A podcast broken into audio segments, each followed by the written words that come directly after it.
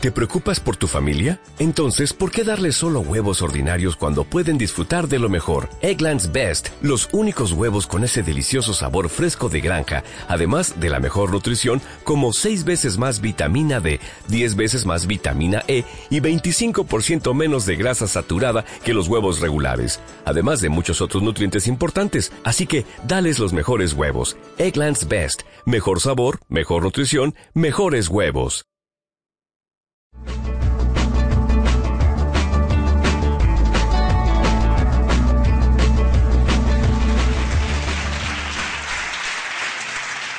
Bueno, buenas tardes. En primer lugar, agradecer a, la UIM la invitación a estas charlas TED. Son mis primeras charlas TED, con lo cual ya es, ya es un punto a favor.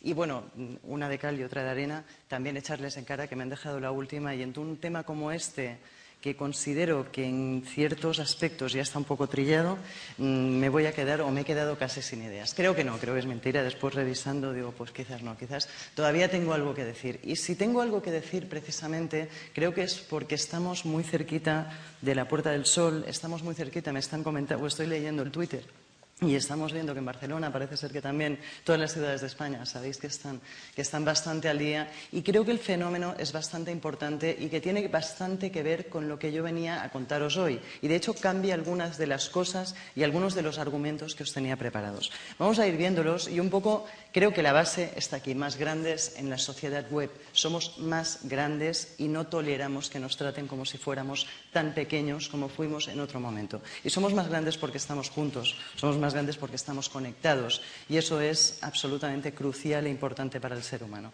Esa es la base de lo que está pasando en la Puerta del Sol, de lo que vamos a vivir en los próximos tiempos.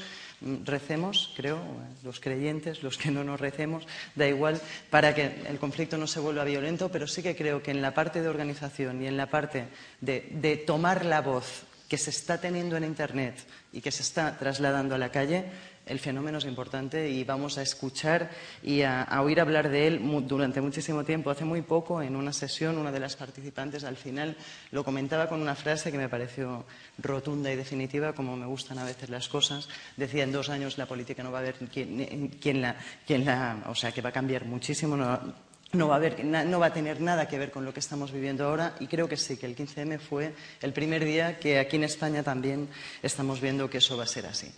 Vamos a ir viéndolo y bueno, ya veis que sí, que, estaba preparada de antes, pero que sí que ya todos estamos viviendo una sensación desde hace un tiempo, pues eso de crisis.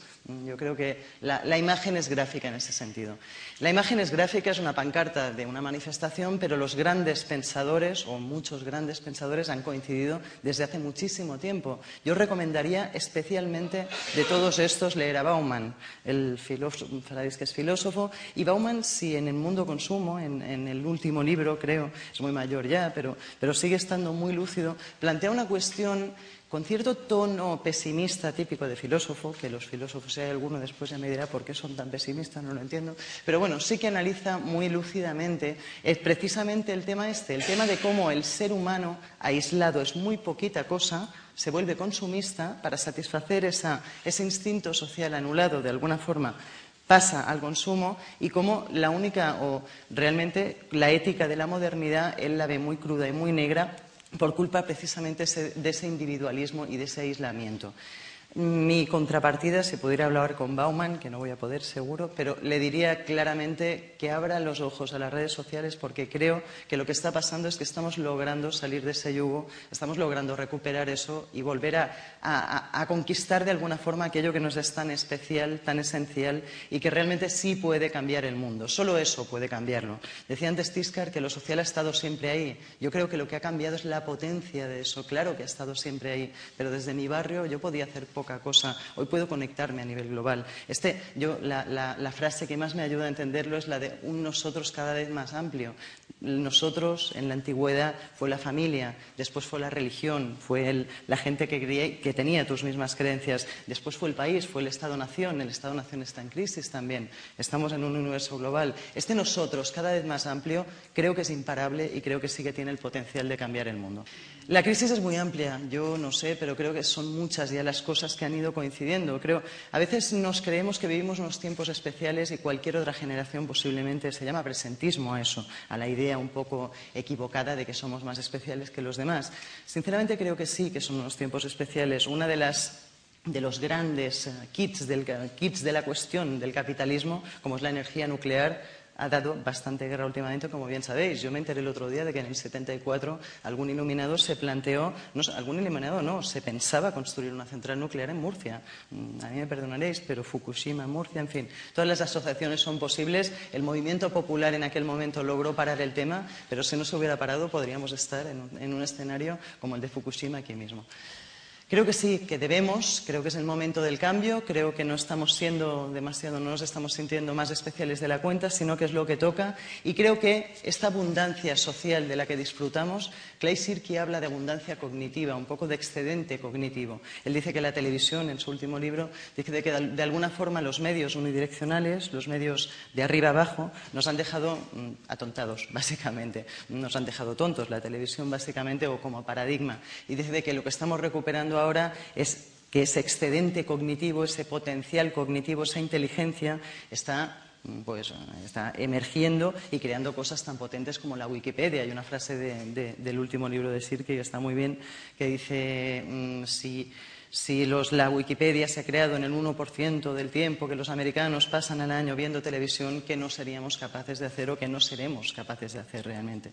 Yo creo que es muy importante también este excedente social, no solo el cognitivo, sino este excedente social, esta tendencia a aislarnos, este ejercicio de poder de todos los poderes hasta ahora por aislarnos de alguna forma. Yo sinceramente creo que Internet se ha escapado de las manos de muchos políticos. Yo escuchaba un discurso de Hillary Clinton alabando Internet hace unos años y vamos, creo que después de Wikileaks, que hay un antes y un después, no lo volvería a soltar. También, también Obama, sabéis que ensalzaba y la sociedad de transparencia y no sé qué, creo que ahora también sería más cauto y de hecho lo está siendo. O sea, yo creo que se, se les ha ido un poco de las manos, espero que sea así y de, y que no lo corten de cuajo, que creo que ya no sería posible. Un poco es esta idea del poder de la organización sin organizaciones que también es de, de, Sirki. Esta abundancia cognitiva, entramos ya en el ámbito de la educación, evidentemente hay que potenciarla. Creo que en eso sí que me repetiría si me pusiera hablar de las posibilidades de desarrollo intelectual, de desarrollo cognitivo, de aprendizaje en la web. Y un poco, entrando en la educación un poco más, creo que sí, que la idea o lo que podemos hacer en este contexto es motivar y posibilitar el cambio. El propósito de la educación es ayudar a que crezcan ciudadanos libres, felices, realizados. El, tema de la felicidad y de la realización, la autopublicación que nos está permitiendo Internet, habéis visto el caso de Pep, paradigmático donde los haya. De hecho, tengo un niño al final que ya verás que hubiera puesto a Pep, pero no lo conocía hasta hoy. Pero a partir de ahora pondré a Pep al final. ¿vale?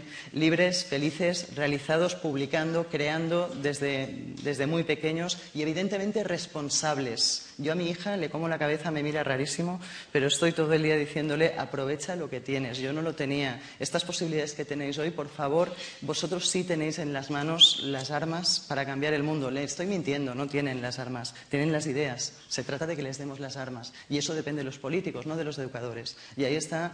Tampoco mm, quiero. A veces la educación se las carga todas. O, creo que, es típico que la educación se las cargue todas. Es que, es que no saben participar. Yo no sé si no saben participar. Desde luego hay que educar la participación, pero también hay que posibilitarla y hay que permitirla. Si no, ¿para qué les va a servir? Está pasando que no tienen ideas en las empresas cuando entran. ¿Les estás dando la oportunidad de tener ideas? O, están, o estamos jerarquías en las que deciden los gerentes mayores y no, estamos permitiendo que, tengan las ideas. Pues si les preguntas a ellos, la respuesta está bastante clara. No voy a hablar más yo, habla Bauman, no busquéis el Twitter de Bauman, no lo tiene, es una invención, evidentemente. Se llamaría Z Bauman, seguro, si lo tuviera y fuera tuitero, pero bueno, igual no, ¿eh? igual se llamaría de otra forma. Da igual, no lo busquéis de todas formas. En la sociedad fluida, del cambio constante, en la sociedad interconectada y enredada, sabéis que Castells habla de la sociedad red, de que no es el conocimiento, sino la conexión lo que, está cambiando, creo que sí. Hay una frase de Castells alrededor del tema de las redes sociales que creo que ayuda mucho a entender también lo que tenemos en la plaza, en la Puerta del Sol. Y es no somos los mismos desde que estamos en las redes sociales, somos más grandes, añadiría, somos más potentes, somos más poderosos. Cuando la gente que está acostumbrada a ser poderosa en red pasa a la realidad y se da cuenta de que no es nada, se va a la puerta del sol y reivindica. En una sociedad globalizada, diversa, lo hemos dicho antes, Saskia Sassen sería un poco el para, una de las autoras que habla del tema, ante una posibilidad de estar en una civilización empática. Conocéis a Rifkin, sabéis que escribió este libro antes de Internet. Yo, estamos igual que Bauman. Realmente yo creo que Internet potencia esa, realmente la interconectividad potencia la empatía. Ello es algo, está estudiadísimo. hay una, hormona, por ejemplo, que se relaciona con la empatía, que es la oxitocina. También se relaciona con los partos y los embarazos, pero también con la empatía. O sea, en situaciones de solidaridad, mm, o sea, cuando aumenta la empatía, aumenta la solidaridad. parece ser que en, este, en Estados Unidos se ponen las tiendas. La gente está más happy, está más feliz, ponen mm, perfumes o, ambientadores de oxitocina para que la gente esté más happy y, haga, y consuma más. Esta oxitocina está comprobado que también aumenta en la e-conexión. La conexión virtual hace funcionar los mismos mecanismos cerebrales que la conexión real, por si alguien mm, ha tenido esa idea de que Internet nos aísla, nos hace más antisociales, todas esas cosas que se escuchan últimamente. Otra vez sobre la educación, creo que también resume cosas que se han dicho aquí. En cinco años, lo decía Bill Gates, ya no es que lo digamos los cuatro iluminados que nos dedicamos a esto, sino que también lo dicen los empresarios. No, olvidemos de dónde viene este señor. En cinco años la mejor educación vendrá de la web. Y como vendrá de la web, y en este contexto, con todas estas ideas que os he dejado, yo creo que las competencias que debemos formar, el escenario al que debemos ir, Curación de contenidos, de la educación debemos pasar a la guía y al autoaprendizaje. Somos aprendices permanentes, creo que también se ha repetido, no profundizo en la idea. Las competencias que hay que formar, las dijo Jenkins, las han repetido hoy los compañeros también, pero creo que podrían resumirse o, que tres de las más importantes son estas de aquí. Criterio, no reproducir ideas, sino crear pensadores libres. Están reivindicando serlo. Ahora que tenemos a un clic las respuestas, lo importante son las preguntas. Ahora que los contenidos son prácticamente una commodity, podemos acceder a todo el conocimiento, lo importante es saber hacia dónde queremos ir.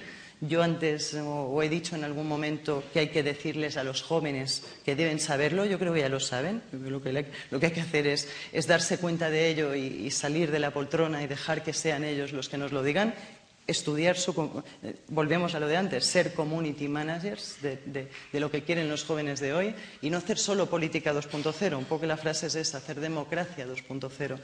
Estar en las redes sociales para saber qué quieren y para dirigir el país según lo que quiere la ciudadanía. Y es necesaria la interpretación de patrones complejos, yo creo es otra de las cualidades esenciales en un mundo como el que vivimos, cada vez más complejo. La intuición es lo mejor que tenemos para afrontar tareas complejas. Creo que es importante también desarrollarla y ayudar a, a que siga viva. Os había añadido cómo cambia o la importancia de lo social, la que va a adquirir en muy poco tiempo. Esto es Google, cómo, cómo, van a ser los resultados de Google en muy poco tiempo, cómo, también ha hablado Tiscar de ello, esa confianza social que se daba en el mercado local, que se daba en la plaza local, en el lugar Mm, en, los pueblos antiguamente, ahora se traslada a toda la web, ¿cómo es de importante tener ese filtrado social de la información? Creo que cuando se habla de ecosistemas de aprendizaje, se habla de los entornos personales de aprendizaje, redes personales de aprendizaje, que vienen a hablar de esto. ¿Qué es lo importante ante toda esta sobreinformación? Pues lo que mi red que la universidad me ha ayudado a construir considera que es importante. Eso es un cambio, se ve, ya no es el contenido, sino las fuentes y los contactos que mi red y que mi, mi formación me ha ayudado a construir. Esto va a ser así dentro de muy poco tiempo, vamos a poder puntuarlo todo, con lo cual cuando vayas a Google vas a saber lo que valora tu círculo social, de alguna forma. Vais a tener, vamos a tener distintos círculos. Ahora quiero salir de fiesta, pongo el perfil de fiestera, busco en Google y me va a decir lo mejor para, ver lo que mis contactos han puntuado más en ese, sentido. Ahora no, ahora me pongo el, traje de alguna forma de profesional. Me logueo en Google y Google me va a dar, o sea, distintos círculos sociales también, incluso a ese nivel de precisión. Me va a reportar los resultados, los va a ordenar según criterios de la relevancia de esos resultados en mi círculo socio-profesional, en este caso. ¿Vale? poco la idea, os lo explico muy rápido porque sé que me suelo pasar de tiempo, o sea que seguro que lo estoy haciendo ya. Mm, cosas que no son competencias, cosas que o que sí lo son, pero que ya no hace falta formarlas, porque creo que debemos al revés aprenderlas de los jóvenes, debemos aprender que saben compartir, eso lo hacen, lo ha comentado, Pep no sabe porque le dicen que aquello es ilegal, Pep em, comparte de forma natural y no, no, hay forma de hacérselo entender a mi hija tampoco, es, desesperante. Autenticidad, son auténticos más que nosotros, sigo diciendo, yo no sé, con las conversaciones con la gente joven yo me doy cuenta de que tienen menos tonterías, yo no sé cómo expresarlo, pero son más auténticos, tienen, creo que es la edad también, ¿eh? la edad nos hace fingir más cosas, nos hace ponernos más máscaras, etc. Transparencia, son más transparentes. Algo que se ve muy mal en las redes sociales es hacerse pasar por otra persona. Eso es algo, es algo curioso, pero que se ve hoy en día. Hablamos de la sociedad de la transparencia no solo para que Facebook tenga nuestros datos, sino también en positivo. Sino hay, hay una parte positiva de esa transparencia y de esa autenticidad. Apertura mental para ver las oportunidades y diversión muy relacionada con la inteligencia, creo, y con la creatividad. Saben divertirse. Antes confundíamos lo divertido con poco serio. Creo que hoy en día hemos cambiado eso y que ellos no. Las marcas lo están sabiendo y hacen anuncios divertidísimos que en mi generación hubieran causado que no compraras el producto porque, mira, como Volkswagen dice, mira las tonterías que dicen, ¿no? O, o, como George Clooney, no bebe en expreso, no sé qué. En fin, todos estos ejemplos de anuncios divertidos que en otra época hubieran sido mal vistos. Aprendamos de todo eso porque creo que son cualidades y actitudes importantes, lo que podríamos decir actitudes 2.0.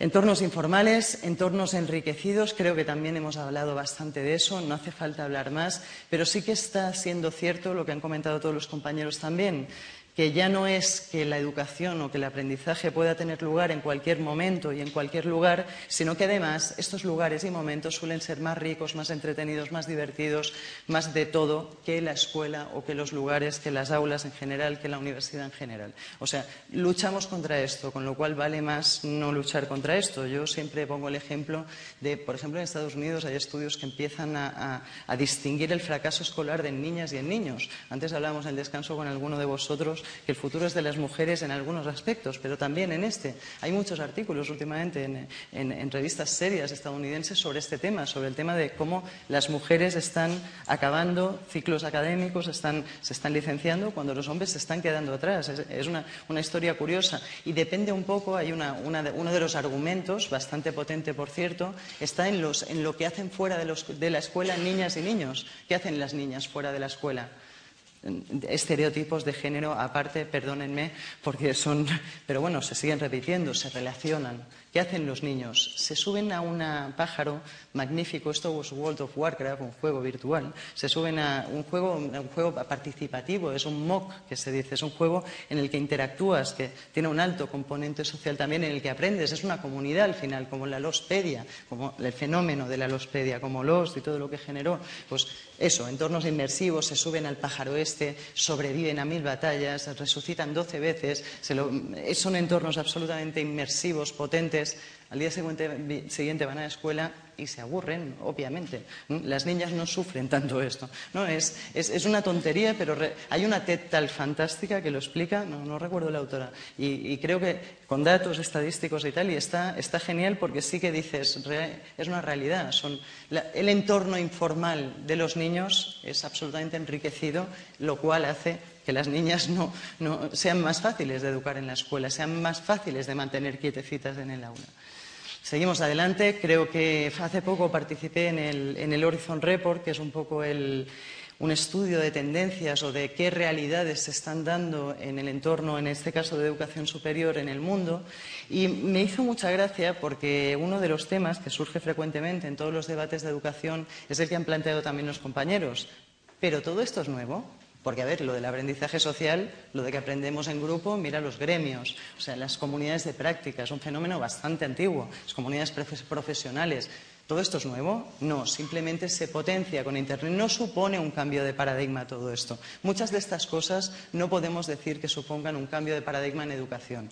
Ni ni, os digo, estas son las tendencias del, Horizon Report, las que tenéis aquí, y he puesto en rojo las que creo que sí supondrían un cambio de paradigma que todavía no ha llegado. De momento no estamos viviendo ese cambio de paradigma, o sea, realmente no hemos llegado o no hemos ni siquiera empezado el camino. Libros electrónicos, digitalización no es nada nuevo, realmente no estamos haciendo nada. Si pasamos a papel, si digitalizamos y no hacemos nada más y no añadimos componentes, realmente tampoco estamos haciendo nada. Dispositivos móviles. Aquí tenía yo mis dudas, pero creo que tampoco son nuevos del todo, porque si piensas en la realidad aumentada, que quizás es de lo que más potencial podría tener en educación, la realidad aumentada al final era lo mismo que salir de excursión con el maestro. Yo recuerdo excursiones con el profesor de Historia del Arte fantásticas en las que me aumentaba la realidad que veíamos con su discurso. O sea, realmente mm, son tecnologías que vienen a potenciar cosas, como ha dicho también Ismael, vienen a potenciar cosas que ya son antiguas. ¿vale? Yo creo que en este caso no cambiamos de paradigma, aprendizaje basado en juegos. Hay una TED fantástica también que habla de serious games con, basura. no sé si la habéis visto, es fantástica. En países muy pobres, cómo aprovechar elementos que se tiran para enseñar cosas, para, formar, para, en educación. Tampoco creo que sea nuevo. Hemos, jugado, hemos enseñado en base a juegos durante mucho tiempo, que hoy son más inmersivos y más World of Warcraft, sí, pero seguimos hablando de lo mismo.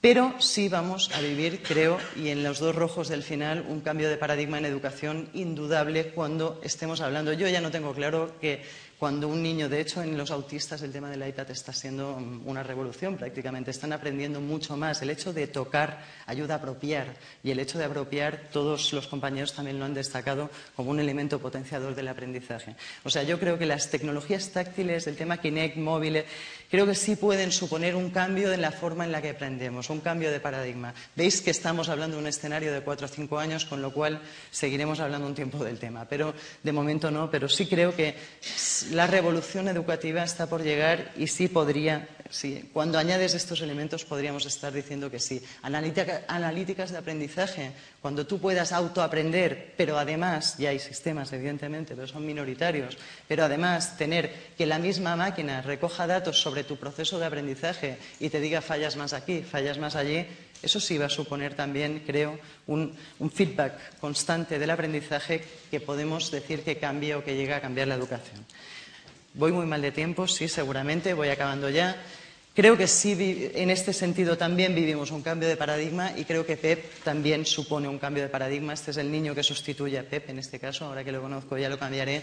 Pero este niño inventó en febrero del 2011, de este año, en febrero-marzo, la aplicación gratuita más descargada de la App Store. Es un poco el mismo caso. Como era gratuita, no ha habido forma ni ha habido ningún problema, pero realmente podría estar forradísimo. ¿Sabéis lo que es una aplicación de la App Store? Significan aplicaciones para iPhone, aplicaciones para iPad. sabéis que realmente son muy, muy rentables. La gente de los Angry Birds, por si alguien es fanático de esto, están forradísimos. Es una empresa multinacional ya forradísima. Google Ball fue el juego, le ayuda a su madre, que es profesora de física, todo lo que tú quieras, pero realmente mm, lo que creo que no podemos seguir diciendo es que existe un solo tipo de inteligencia y que apoyemos ese tipo de inteligencia por encima de todo. Os había puesto este vídeo para acabar, que creo que deja muy claro lo que, lo que, lo que os decía. Está pensado para los trastornos de personalidad, está pensado para la psiquiatría, pero creo que sirve para redefinir el concepto de inteligencia también o que deberíamos hacerlo.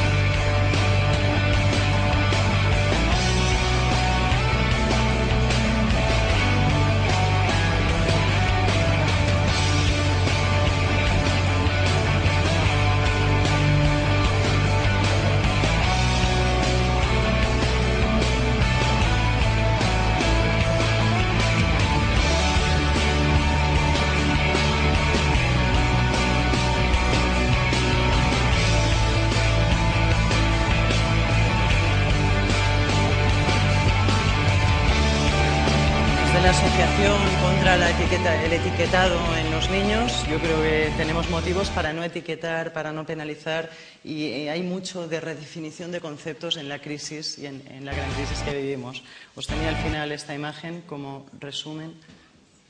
Un poco vamos hacia una sociedad 2.0, no profundizamos más porque no tenemos tiempo, pero creo que cuando empezó todo esto tuiteé una frase que después me di cuenta de que estaba fatal. Tuiteé, pongamos el futuro, o sea, pongamos de esta frase, si no nos dejáis soñar, no os dejaremos dormir. No quieren soñar, quieren hacer quieren hacer, quieren el futuro en sus manos y no solamente en sus sueños. Yo creo que de, ahí viene la reivindicación y aquí está la clave de lo que deberíamos conseguir con esta democracia 2.0 a la que parece que deberíamos tender. Muchas gracias.